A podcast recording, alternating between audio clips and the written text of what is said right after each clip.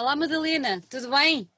Olá Sandra, tudo bem? Obrigada. Olha, em primeiro lugar, obrigada eu por teres aceito o nosso desafio para estarmos aqui hoje uh, um bocadinho à conversa nesta, nesta nossa série, eh, já vamos na série de, de, de, outubro, não tarda nada, chegamos ao Natal e estas conversas que era suposto ser uma coisa um, muito focada no tempo, uh, acabaram por se vir arrastando, arrastando e, e, pronto, mas também é como te dizia há bocadinho em off, é a maneira de, de estarmos todos juntos e, e pelo nosso lado de continuarmos a apoiar quem está desse lado no universo da música, da arte, e, e olha, é muito bom ter-te aqui, nós já te acompanhamos há muitos anos, como tu sabes. Obrigada a vocês, porque vocês acompanham muitos há muitos anos.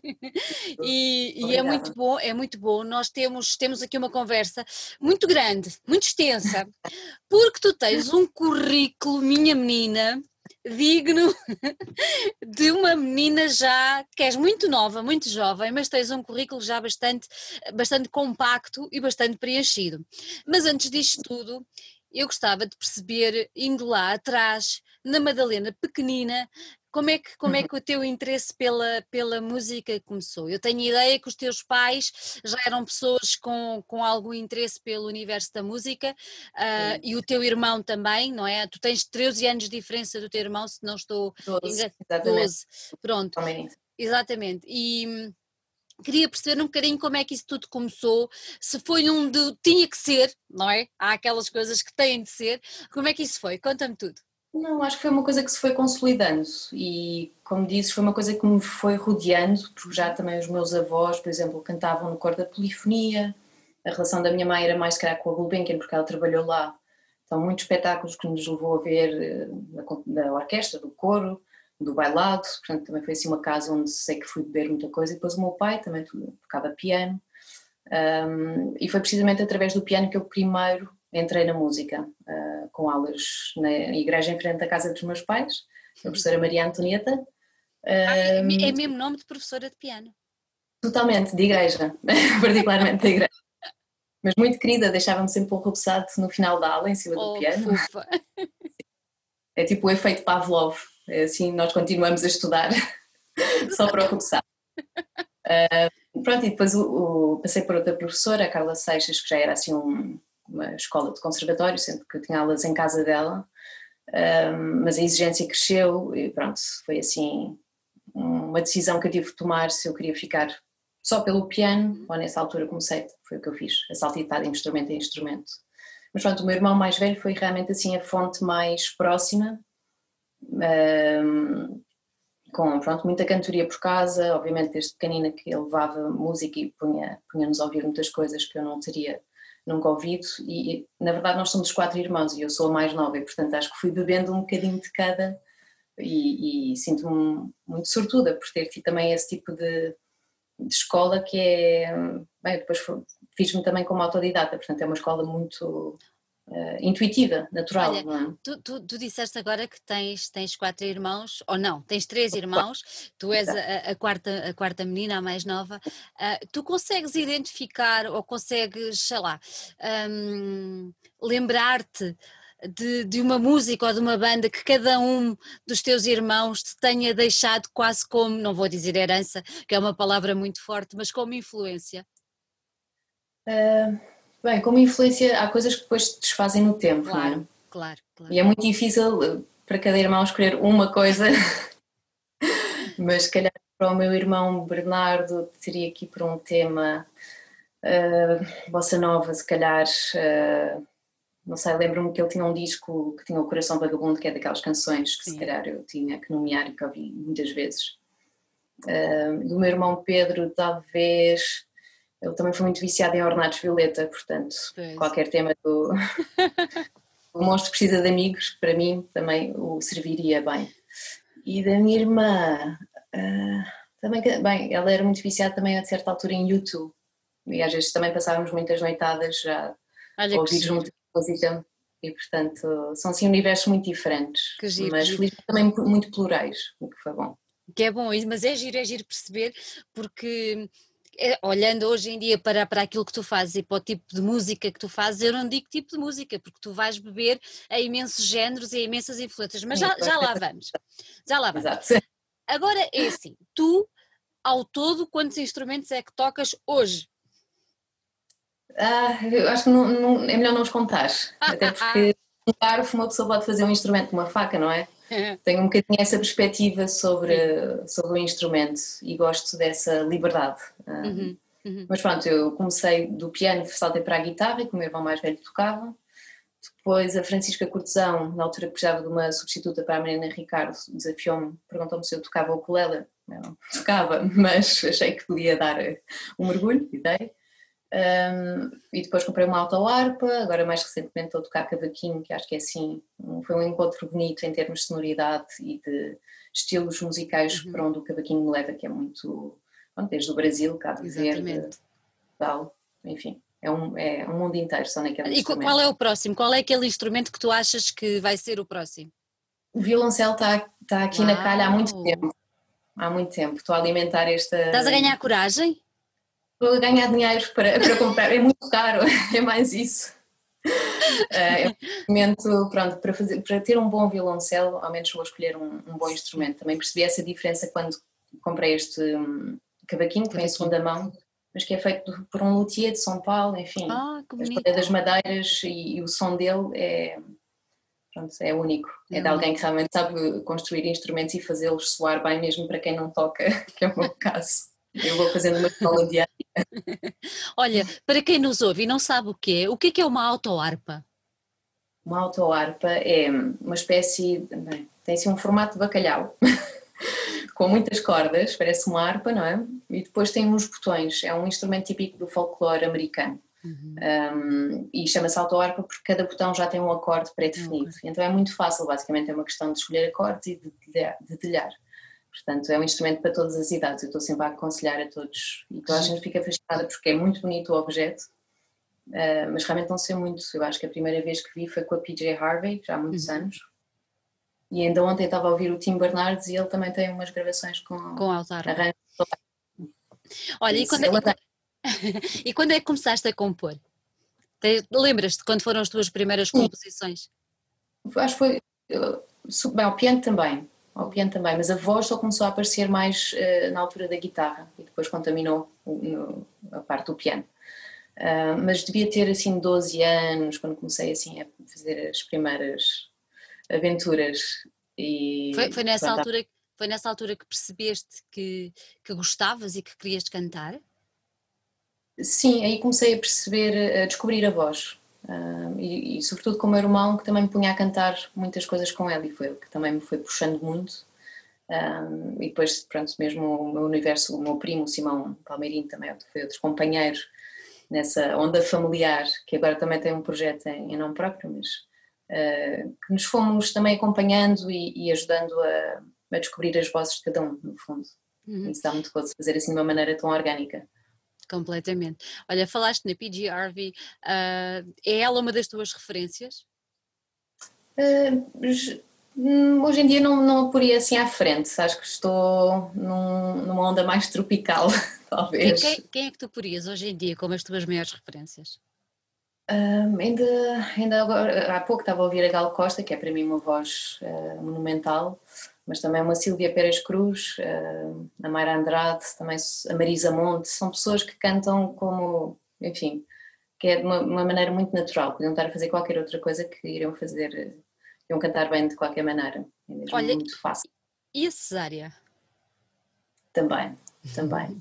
É uma mãe, obviamente, e tem-me ensinado, tem sido minha professora também, porque eu ouço muito crioulo, eu pronto, tento também cantar, mas não, não domino a língua, portanto ela tem, tem, ela tem muito para ensinar, não tem? Tem, tem. tem. É Naquela profundidade daquela voz, na maneira como ela. É, é, é única. Nas mornas, então, é, é, a referência. No outro dia também estava a ouvir uma grande voz, uh, pronto, num, num, mundo se calhar um bocadinho uhum. oposto, mas das paladeiras, de, que são Sim. dançáveis, são danças, não é? Um, também uma voz muito incrível que é da Titina, que é também uma, uma intérprete menos conhecida, mas que uh, também tem uma voz uh, de peso, quase que podiam ser primas, se calhar são, não sei. se calhar são. Olha, como é que tu foste, como é que tu te foste moldando, que é assim, começar a cantar com, com 12 anos, eras uma menina, como é que tu foste uhum. moldando a tua voz até chegares à voz que tens hoje, uh, já mulher feita? Como é, que, como é que isso, foste tu te adaptando ou a tua voz é que se foi adaptando a ti? Como é que foi isso? As duas coisas, mas também as pessoas à minha volta também me foram uh, ajudando, porque eu era especialmente tímida, acho eu. Uh, e pronto, demorei se calhar mais tempo a descobrir, não sei. Mas obrigavam-me também a dizer canta para fora, uh, portanto, a procurar outras maneiras de colocar a voz, não é? Portanto, canta para fora é muito bom. E depois quando estás sozinho, sim, é aquele impulso primário, não é? Podias ter. Uh, mas de assumir o que estás a fazer, não é? De abrir para os outros. E portanto, acho que foi aí que comecei a perceber, ok, tenho uhum. uh, elasticidade e que podia descobrir coisas novas com a voz. Acho que foi por aí. Lembras-te da primeira vez que chegaste a um palco e puseste a voz para fora? Sim, pronto, nesta onda de tocar sozinha e assumir a solo, ainda bem jovem, no liceu, uh, toquei num bar que chamava o Bar Jamaica, ali na João 21, pronto, onde fui com a minha guitarrinha fazer as primeiras canções e lembro-me que foi o primeiro salto mas ao ter feito a primeira vez também uma pessoa percebe, pronto, com 14 anos, é? ainda 13, uh, eh, que, que há estrada para fazer e que pronto, não há que ter medo, só custa pôr o primeiro pé, de resto vai tudo, uhum vai tudo à frente.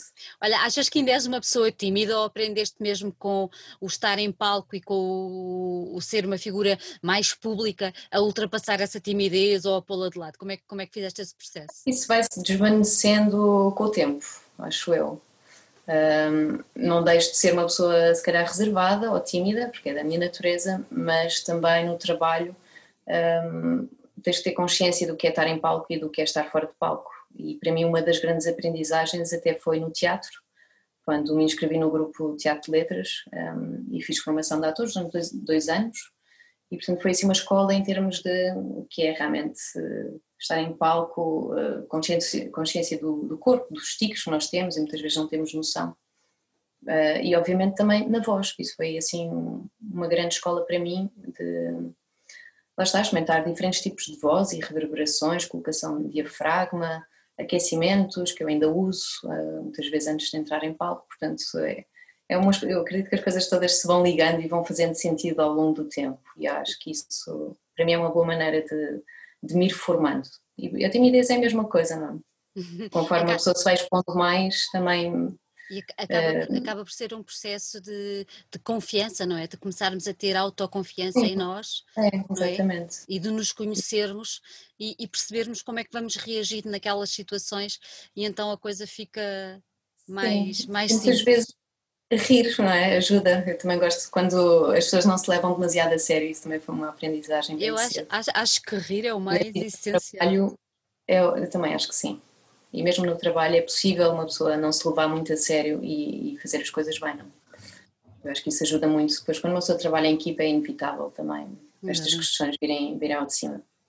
Olha, tudo é uma escola. Tudo é uma escola, tudo. Estar vivo é uma escola, não é? É uma coisa. Olha, é, entre cantar e entre, entre cantar, entre compor e cantar e interpretar, o que é que te preenche mais? Ou são coisas completamente diferentes que tu consegues perceber uma é uma coisa, outra é outra coisa? Nunca tinha pensado nisso assim, acho que nunca me separei dessa maneira.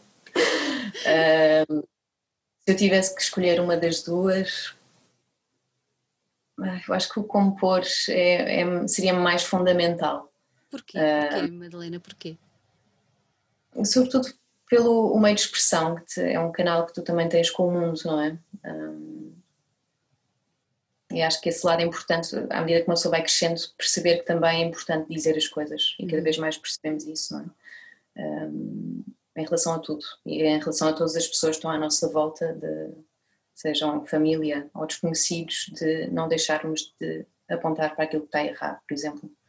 Um, mas acho que é um, é um caminho. Olha, tu começaste, tu começaste num projeto com o teu irmão, não foi? Com o Bernardo. Sim, foi assim não, que comecei a perceber o que era esta profissão, exatamente.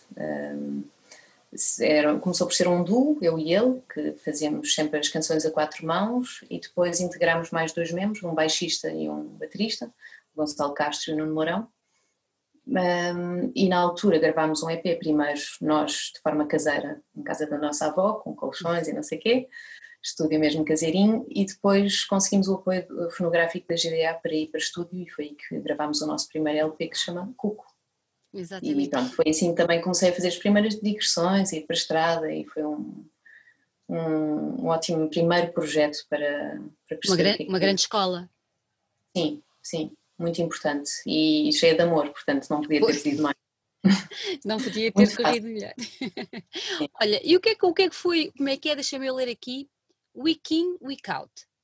Sim, week in, week out é uma expressão que quer dizer uh, todas as semanas sem exceção, parece que é semana sim, semana não, mas não, quer mesmo dizer sem exceção. E então foi exatamente no momento em que eu tinha decidido, ok, só vou fazer música, tinha acabado o meu contrato, eu estava com uma bolsa de investigação na Faculdade de Letras. E pronto, fiz o meu pezinho de meia e a partir daquele ano decidi vou tirar um ano de sabática para, para perceber o que é que é trabalhar nisto todos os dias, não é? E então, pronto, sim, encurralei-me naquele ano, sozinha a compor uma canção por semana, que saía sempre às segundas-feiras, também um, manifesto para que a semana corresse bem e para demonstrar que, pronto, a música também é uma profissão que trabalha, trabalha e começa à segunda-feira.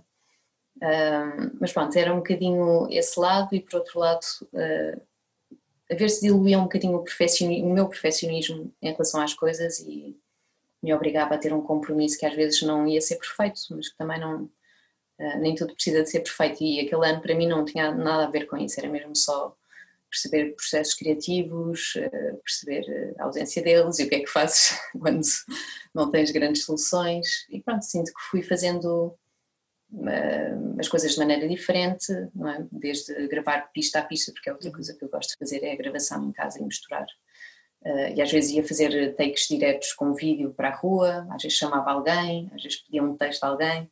Portanto, foi assim uma maneira, foi quando fui comprar a autoarpa, porque já estava também a precisar de uma sonoridade diferente.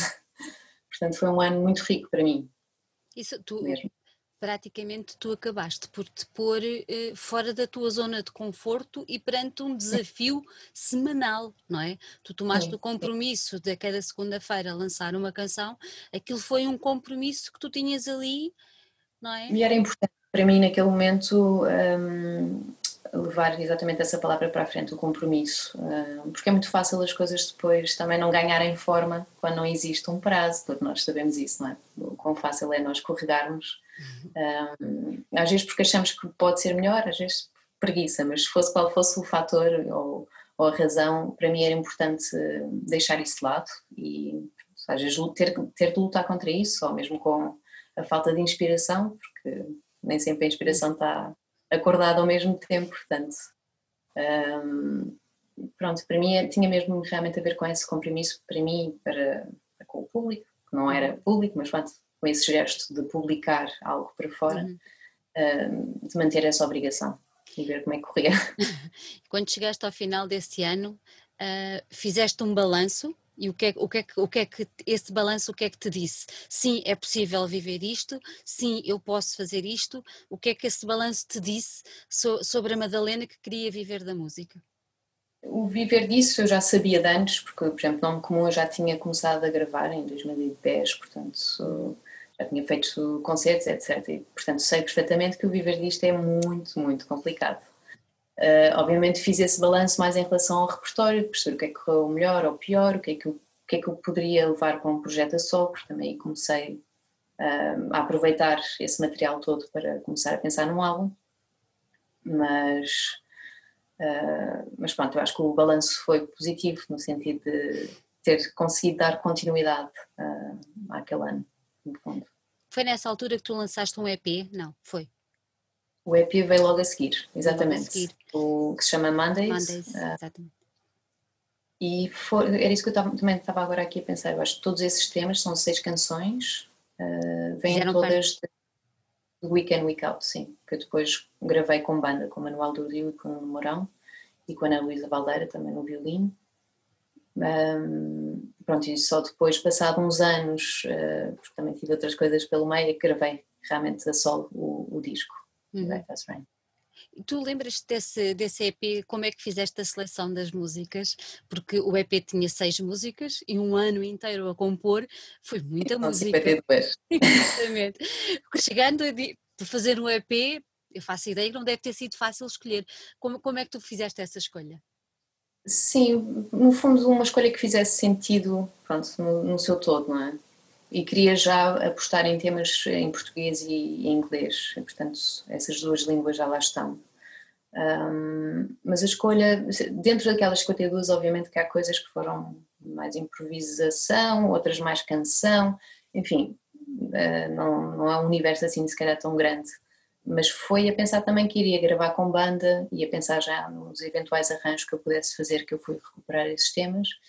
E ao mesmo tempo guardar um ao outro que eu sabia que mais à frente num álbum com, eu já se calhar já tinha essa noção de que iria ter mais gente à minha volta, que fariam mais sentido com arranjos maiores. E portanto também há temas de Weekend Week Out que foram parar ao Right As Rain, como é exatamente o caso da canção número 52 que é da Swan Song, só de Swan Song. que giro. Sim, que já na altura foi gravada assim com, com muitos amigos, um, existe um vídeo e depois pronto, foi recuperada. Olha, tu há pouco disseste que entretanto fizeste outras coisas, tu fazes sonoplastia e também bandas sonoras, não é? Explica-me lá um bocadinho uh, o, que é que, o, que é que, o que é que te levou e se, se, gostas, se foi uma coisa que aprendeste a gostar, porque estávamos a falar há pouco e tu estavas ligada à Faculdade de Letras e entretanto Sim. depois dessa, dessa licença sabática mudaste completamente o, o foco da tua vida profissional, não é? Coisas já vinham assim um bocadinho em paralelo, eu simplesmente depois assumi de Assumiste. facto que, que seria só, só a música. Um, estava a pensar em... Uh, Estavas a perguntar agora em relação a. Desculpa, sonoplastia. De, a sonoplastia, exato. Um, estava a pensar na questão das bandas sonoras e sonoplastia. Pronto, tem, tem tido um peso maior na minha vida a sonoplastia. Um, e pronto, apareceu-me também porque eu tenho um interesse uh, em gravar e, portanto, a partir do momento em que tens esse prazer de uhum. trabalhar o som, uh, acho que é um passinho, é uma porta ao lado que, que se abre, não é? E depois tive a sorte de também ter como cúmplice e amiga a Sara Carinhas, que também já há muitos anos, não sei dizer exatamente o ano, fez o seu primeiro espetáculo que se chama As Ondas, a partir de um texto da Virginia Woolf, e convidou-me para fazer um, a sonoplastia do espetáculo, e portanto aí foi a primeira aventura. E depois, pronto, as coisas vieram-se a somar, não só na, na área do teatro, performance, como da dança, da dança é também, não é? Tenho trabalhado muito e, e, pronto, são universos totalmente diferentes. Eh, se calhar na dança comecei a descobrir o que é trabalhar a acústica do espaço e a pôr o espaço em reverberação. Um, no teatro, enfim, a paleta sonora que eu também posso usar é muito grande, não é? Em termos de utilização de palavra, canção, ruído, silêncio uh, e tudo isso, pronto, vai-te uh, alargando o pensamento uh, em relação à som e portanto eu gosto também que as coisas estejam vão correndo de forma paralela mas que se toca também no fundo, não, acredito que as coisas se contaminam no, no final do dia. Olha, e as bandas sonoras não deve ser muito, digo eu que não percebo nada do assunto, não deve ser muito simples agarrar em imagens e colocar essas imagens em sons, não é? Depois em canções, em temas, que no final façam um todo coerente e com alguma lógica. Uh, foi para ti um Esse desafio? É um... Esse é um lado que eu adoro uh, e que descobri também na altura quando estava a estudar na Faculdade de Letras e estava a trabalhar à volta de cinema, do que é realmente a arte de fazer foley um, e um Foley Artist, uh, basicamente o que faz é pôr o sincronismo desses efeitos uh, no filme. É? E a curiosidade maior é que normalmente o objeto que é utilizado para criar o som não tem nada a ver com uh, aquilo que nós estamos a ver, portanto a fonte sonora é sempre particular. Dá um, dá, dá um exemplo. Por exemplo, partir um osso é um aipo basicamente a ser quebrado e se uma pessoa realmente fizer o teste de ver uma imagem de alguém a partir uma perna sem som, ou depois com um aipo gravado a ser partido, atravessa-nos o corpo, é realmente uma afetação um, é muito, muito grande. Isso é um é, é muito, que eu, é, eu adoro. É muito giro. E essa descoberta do som certo, para fazer os passos para todo o universo que, que se constrói, é sempre um, um desafio. Mas eh, eu que sou dada também, se calhar, à minuciosidade, eh, é, é uma coisa que eu gosto muito. Um, pronto, e depois é um trabalho de várias camadas, não é? Desde esses efeitos à, à questão da música propriamente dita. Continuas a desenvolver trabalhos de, de banda sonora? Sim, o último que fiz foi agora para o filme da, da Catarina Vasconcelos, que é, chama-se A Metamorfose dos Pássaros. Exatamente. É um lindíssimo, vão ver. Um, e, e, nesse caso foi um, uma, um caso diferente. Ela tinha um texto que queria que eu, que eu musicasse e pronto, e depois foi interpretado pelos atores no filme. Mas para mim todas as experiências são, são enriquecedoras, não é? E trabalhar para cinema é para mim também uma, uma arte da ilusão muito, muito especial, muito especial. Espero que apareçam mais. Olha, tu há pouco falaste na, na, na Sara Carinhas, tu também tiveste há muito pouco tempo com um espetáculo, uh, com, a acompanhá-la num espetáculo no São Luís, não foi? Como é que correu essa? Sim, nós temos acompanhado em muitos espetáculos. Uh, também fiz a sonoplastia do espetáculo dela de 2017, que é o Limpo, uhum. que curiosamente também tem um eco no meu disco, porque também é um tema que se chama Limpo mas ultimamente temos estado a trabalhar sobretudo num formato de leituras encenadas um, e tem sido o São Luís a acolher, primeiro já um ciclo que fizemos há uns anos e agora estamos a, estamos a fazer um segundo ciclo uh, dedicado às mulheres, com textos de autoras portuguesas. Uhum. e vamos já no dia 20 de outubro um, ter uma leitura com os textos da Ana Luísa Amaral. E basicamente será, será sempre a cada sessão um grupo de atrizes e eu também em palco a acompanhar uh, e a fazer ah, a sonoplastia ao vivo. Isso é também um, um, formato misto que me dá muito, muito prazer. Por um lado, pelo lado informal, porque é uma leitura, não é? Mas depois tem um lado da encenação que também, uh, pronto, tem o, o bichinho, portanto faz todo o sentido. Olha, foi, foi, estranho voltar a entrar numa sala de espetáculos e perceber que as coisas não estavam nada iguais àquilo a que estávamos foi. habituados. Como é que e foi, foi em julho, foi precisamente numa primeira leitura encenada no São Luís. Eu lembro perfeitamente de pronto, ter olhado para o público um, e ver toda a gente de máscara foi, foi um choque para toda a gente. E depois, por outro lado, pensas, uh, está toda a gente de máscara, eu não estou, e o privilégio que isso é, obviamente, podermos estar a, a fazer o nosso trabalho um, todos juntos, de alguma maneira, um, mas pronto, é, é, continuamente um choque que pronto, com o tempo se vai desvanecendo, também como acho que todos estamos a sentir nesta quarentena que pronto, tem altos e baixos, obviamente, mas uh, já não estamos como estávamos no início. Temos, não é? temos que nos ir adaptando, não é? Sim, exato. Olha, tu lançaste o teu primeiro disco, já temos estado assim a, a tocar pontualmente no, no, teu primeiro disco. Tu lançaste não este ano, mas no final de 2019, não foi? Exatamente, em dezembro de 2019. Uh, uh, diz, diz, diz. Não, ia dar continuidade ao tema.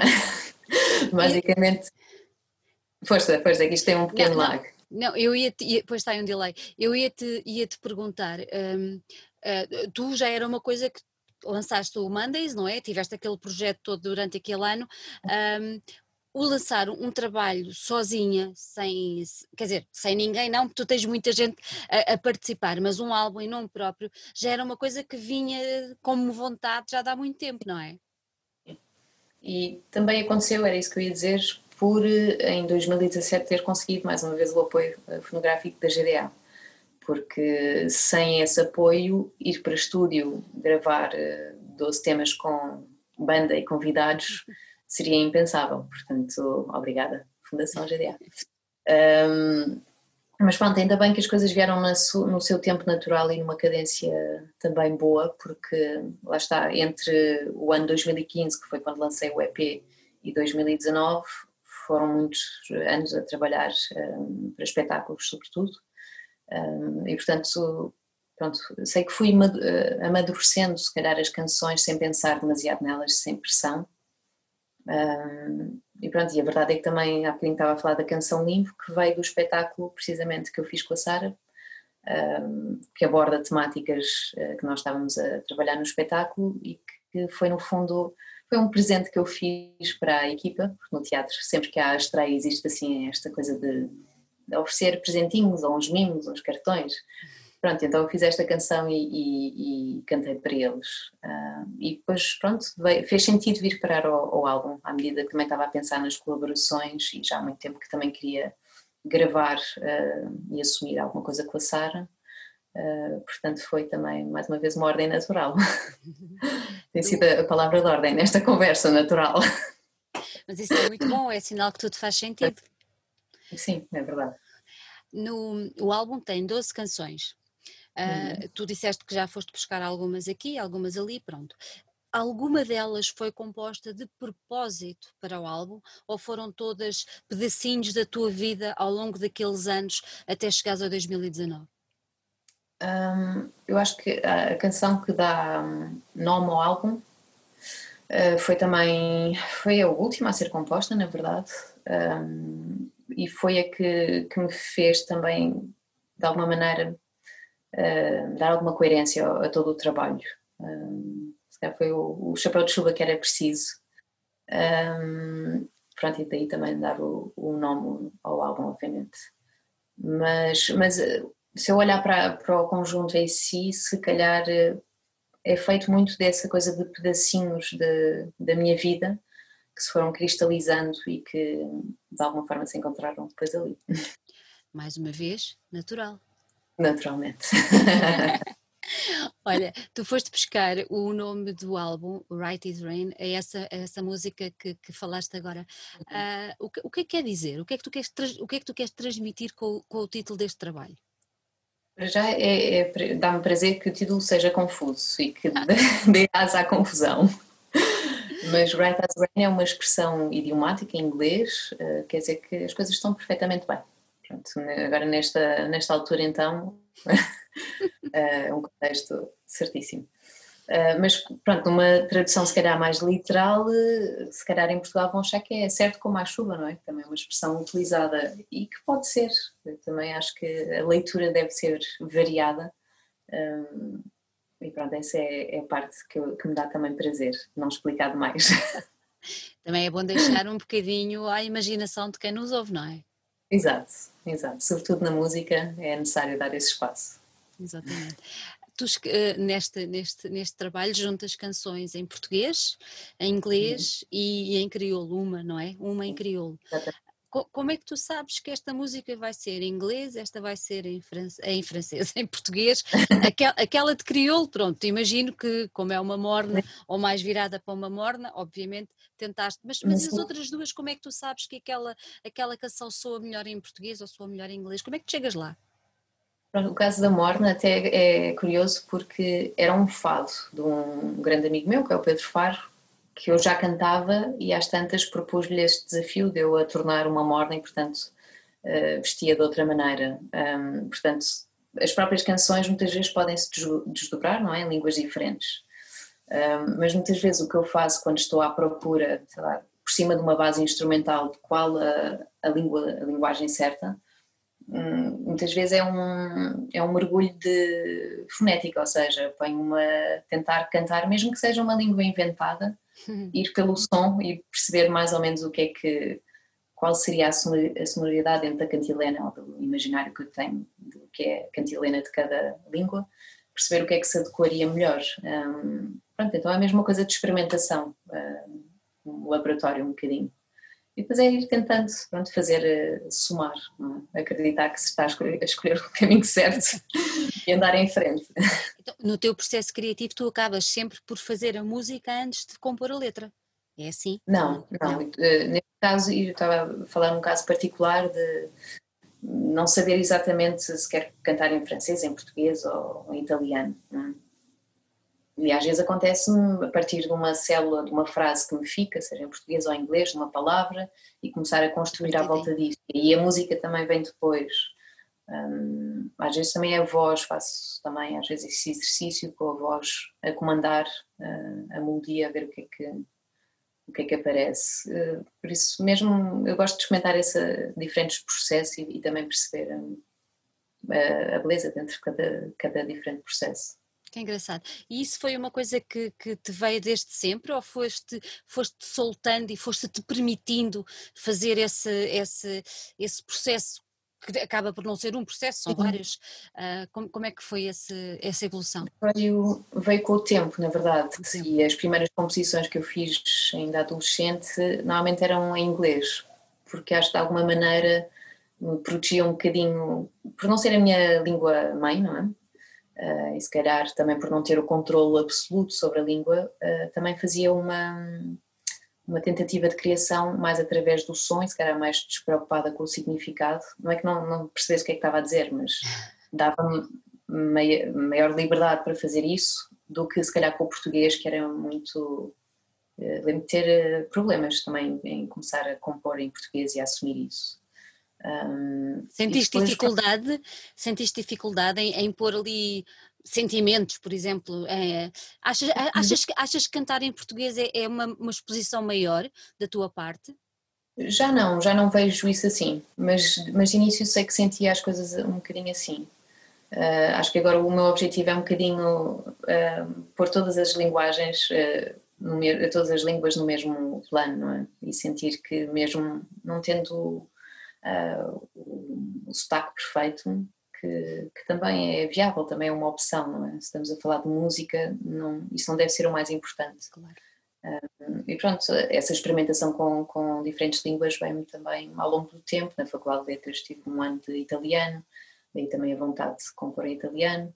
Um, pronto, e o crioulo, e pela música que me chega, não é? O crioulo também foi, esse, foi assim que começou esse fascínio. E, e portanto foi uma questão de tempo começar a, também a experimentar cantar por cima e depois uhum. experimentar cantar sozinha. Olha, isso do crioulo, tu há bocadinho falaste que, que, era um fado cantado, ou cantado já por ti, mas escrito por, por, um amigo teu. Como é que tu fizeste depois, eu vou dizer tradução, não sei assim que se pode dizer, mas como é que tu fizeste a tradução do português para o crioulo? Uh, foi difícil? Como é, como é que isso se processou? Uh, foram muitas horas no Google, mas também, felizmente, a Flávia Guzmão, que está em, em Cabo Verde, ajudou-me a fazer as pontes necessárias para, para ter este poema bem traduzido. e, e, também, pronto, entretanto já lá fui e a pessoa que traduziu, que foi a Madeleine Santos, entretanto já me ajudou a, a pelo menos a rever o, o, a segunda morna que eu já fiz entretanto, que ainda não está gravada. Uh, mas pronto, essa ponte mantém-se, portanto é para continuar o caminho. Oh, Madalena, o que é que te encanta na Morna? Um, muitas coisas. Um, obviamente que há uma grande relação com o sentimento nostálgico e saudoso português. É o fado cabo-verdiano, não é? Sim, mas com cores que, que se calhar me aquecem mais o coração, não é?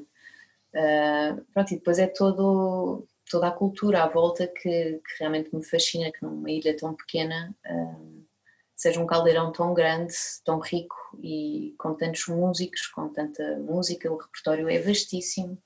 Um, e pronto, isso é, acho que é o que me entusiasma mais. É verdade, é verdade, é, é, qualquer coisa de extraordinário. Aquele, aquele arquipélago é, é fora, fora de série é. mesmo. Fora de série. É. Olha, tu tens participado ao longo da tua carreira com inúmeros projetos, falámos já aqui é de alguns, e com uh, outros artistas e outros, outros, uhum. outros, outras bandas. Tu achas que o facto de teres colaborado e de ainda continuares a colaborar com essas pessoas de alguma maneira tem vindo a influenciar o teu som ou a maneira como tu vais uh, compondo? Ou não? Ou consegues te separar disso tudo? Um Acho que é difícil separarmos de, dessas coisas, eh, sobretudo das pessoas com quem gostamos de trabalhar pois. e que no meu caso que eu também admiro o trabalho portanto é inevitável haver essa, essa confluência no fundo, não é? Um, mas se eu sei apontar exatamente o que é que muda, acho que não, acho que não. Um, nem sei se é uma coisa que vale assim muito a pena dissecar, não é? É assim um processo de pilhagem muito lento, ou por osmose, que as pessoas vão fazendo umas das outras claro, também. Claro, aprendemos ah. sempre uns com os outros, não é? Claro, claro. E depois depende também das fases de trabalho, das tuas próprias fases de trabalho para também para que caminhos é que estás a ir, não é? Muitas vezes. Completamente, completamente. É. Olha, há bocadinho aflorámos aqui como é que a fase difícil que estamos todos a passar. Como é que tu tens vivido estes tempos? Como é que tu viveste a parte do confinamento? Foi difícil? Aproveitaste para compor? Uh, como, como, é que tu viveste essa fase e como é que tu estás a encarar esta nova fase? Já falámos há pouco que já voltaste a palco, uh, da dificuldade indo do início, que depois temos que nos habituar, mas como é que tu fizeste este processo todo desde o confinamento até agora? Como é que tu... Sim, pronto, a quarentena em si, obviamente foi difícil para todos. Um, eu tive a sorte também de estar em casa da, da minha avó uh, com a minha prima e onde também tinha um jardim e portanto tenho esse, foi um privilégio não estar eh, totalmente enclausurada uh, e com medo, porque era o que as pessoas tinham, portanto... Um, mas pronto, em termos musicais, uh, percebemos que estávamos fechados em quatro paredes e começámos primeiro a fazer os diretos, os festivais online. Um, e durante um tempo fiz isso até perceber que não podia continuar durante muito tempo, porque pois. são conteúdos gratuitos um, e que era preciso voltar uh, ao, ao, estado onde estávamos. Não é? E então foi também daí que surgiu a ideia de uma série que eu gravei com quatro episódios, que chama precisamente No Jardim Com, e em que recebi quatro convidados uh, ao longo de quatro semanas, uh, foi tudo emitido em junho, se não me engano, e portanto foi a acompanhar também este lento desconfinamento que temos vindo a viver. Um, e isso ajudou-me muito a voltar outra vez a encontrar as pessoas e os pessoas de quem eu gosto. Um, e ter equipa técnica também, porque quando estávamos em casa nós tínhamos que fazer luz, som, uh, estar ali a criar, enfim, era todo um, um novelo. É e uma novela que ainda não acabou, não é? Que ainda está aí para durar com mais uns episódios. Uh, Sim, mas pronto, foi uma lufada de ar fresco essa, esse momento e depois começámos realmente a retomar os palcos, felizmente, que ainda não tem parado e espero que continue. Esperemos bem que não. Olha, tu já tinhas apresentado, o disco saiu no final do ano passado, tu já o tinhas apresentado ao vivo antes disto tudo acontecer, ou não? Ou a primeira apresentação vai ser esta agora, dia 7? Nós já, já tínhamos tocado ao vivo, mas a, a, festa de lançamento e a celebração com todos os amigos era, era, bem, era para ter sido em abril, abril. portanto foi cancelado e será agora dia 7 de novembro, uh, muito aguardada festa, e em que vou ter comigo também convidados uh, do disco, não poderão estar todos, mas vai valer muito a pena poder finalmente uh, celebrar em palco com todos. Vai ser no São Luís. São Luís, exatamente, às seis e meia, dia 7 de novembro. Por isso estão todos convidados. Podes avançar alguns nomes das pessoas que vão estar contigo ou vai Sim. ser surpresa? Não, tá. podem, podem ir procurar online, até porque eu sou muito má de memória, não vou conseguir enumerar todos. Mas pronto, falámos da Sara Carinhas, também vou ter o, o meu irmão Bernardo Palmeirim. Uh, das pessoas que estão uh, envolvidas no disco, mas que não gravaram. O João Teutónio esteve presente a fazer filmagens e, portanto, também, como tenho o projeto El Mantra com ele, vou cantar e convidei-o para cantar um tema comigo. Mas pronto, depois podem ir ver também uh, todos os outros convidados, ver se temos algum. Tu, entretanto, lançaste outro projeto que se chama Rainhas, como é que é? Do Auto-Engano. Do Auto-Engano. Explica-me, explica-me, mais uma vez um nome que põe as pessoas a pensar, ok? Explica-me lá o que é este projeto, de onde é que veio o nome, onde é que vocês querem ir, como é que isto funciona? Bem, um, as rainhas são três, uh, três intérpretes, três cantautoras e multi-instrumentistas, uh, que é a Zoe Dorei, a Natalie Green e eu, Madalena Palmeirim. Um, e elas são as duas brasileiras, portanto é assim o meu projeto transatlântico. Uh, e nós conhecemos mesmo, mesmo, mesmo antes da quarentena, num, num jantar comum em que sobrámos as três e no final da noite pegámos na guitarra e começámos logo a compor e foi tudo Uau. demasiado imediato, foi mesmo muito rápido. Pronto, e depois ficámos trancadas em casa à espera, no alto das nossas torres, que tudo passasse ou que ficasse mais leve e fomos alimentando, criando novas canções e portanto também foi um, um monstro que, que tive para ir alimentando durante a quarentena, que foi uma coisa boa. Um, Olha, e o nome? Eu tenho que te perguntar isto. O nome, pronto, porque era, era um encontro de três mulheres que naquela altura também uh, tinham muito para dizer dos seus corações, ou que se calhar, como a Zoe diz, amam demais. e que muitas vezes também se enganam um, na forma de ver o amor. Pronto, e tem muito a ver com essa percepção. Que bonito. Uh, do amor. Sim. e está a dar muito gozo, muito gozo. Isso vai dar, vai dar frutos físicos, ou seja, disco ou espetáculos? Estão a pensar Sim, fazer é isso? É ordem Nós fizemos dois concertos também para testar o projeto ao vivo. É, tocámos uh, há cerca de um mês tanto, na Lapo. E, e às tantas no primeiro concerto já tínhamos as pessoas a cantarem algumas das músicas, então percebemos, ok, nós temos que ir para estúdio, as pessoas estão-nos a perguntar onde é que podem ouvir, portanto vamos concretizar isto, sim, agora é o momento de organizar e perceber se gravamos um EP, um LP, enfim, que, de que forma é que vamos fazer isso, mas pronto, o repertório não falta e a vontade também não, portanto, em Olha, frente. Com, com tantos projetos, como é que tu tens tempo? É ótimo não ter tempo só para fazer isto, ainda me sobra tempo, na verdade. Por isso é que eu também, pronto, sinto-me sortuda por ter decidido um, apostar um, cedo, um, se calhar enquanto ainda era tempo para, para me poder ir rodeando daquilo que eu gosto de fazer, das pessoas com quem eu gosto de trabalhar hum, e portanto uh, não é uma vida fácil, toda a gente sabe, mas mais vale uma pessoa fazer o que gosta e e a batalha vai-se fazendo dia a dia. Completamente. Olha, Madalena, gostei muito de ter aqui, mas antes de, antes de irmos embora, eu tenho lançado um desafio que é uh, uma partilha, ou seja, eu quero que os nossos convidados nos deixem aqui uma sugestão de uma banda, de uma música, de um tema que tenham descoberto há pouco tempo, pelo qual se tenham encantado, para que os hum. nossos ouvintes, telespectadores, amigos possam uh, ir descobrir e enriquecer a sua playlist. Pronto, uh, ainda ontem mostrei este grande intérprete de Cabo Verde que conheci lá, estive lá um ano, um, num sítio que se chama Bumbo Menino, que tem uma coleção de vinis incríveis, se forem a São Vicente vão lá. Uh, e então não vi. Grande dica. Sim.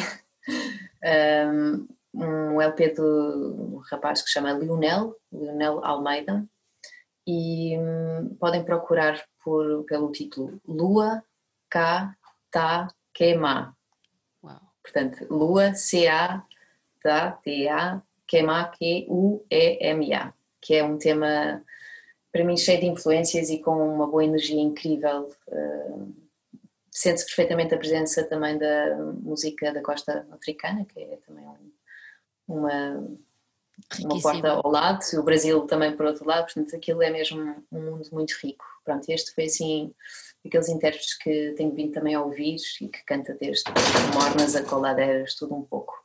Eu vou ouvir, por isso espero que toda a gente. Exato. Olha, Madalena, mais uma vez, muito obrigada por ter estado aqui connosco. Foi um gosto, foi um gosto muito grande. Desejo também a sorte para o concerto de, de dia 7. Obrigada. Vamos, Vamos ver, vamos só deixar aqui uh, o alerta que o concerto acontece às seis e meia da tarde, que é para as pessoas terem noção uh, que as coisas agora estão um bocadinho diferentes a nível dos horários, por isso, às seis e meia da tarde, no São Luís, dia 7 de novembro, Madalena Palmeirim e seus convidados, correto? Exatamente, muito obrigada Sandra. Um grande beijinho, minha querida. Também para ti.